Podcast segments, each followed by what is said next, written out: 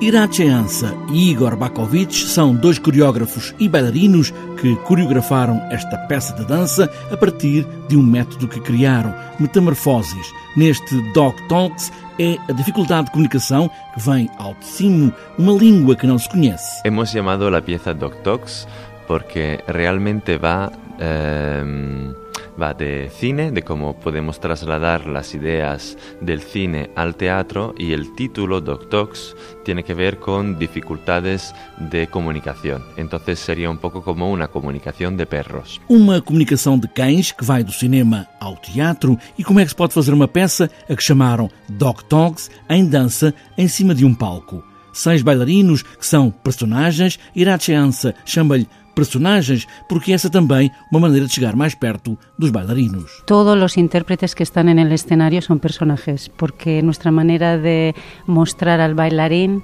es eh, desde la fisicalidad llegando a la.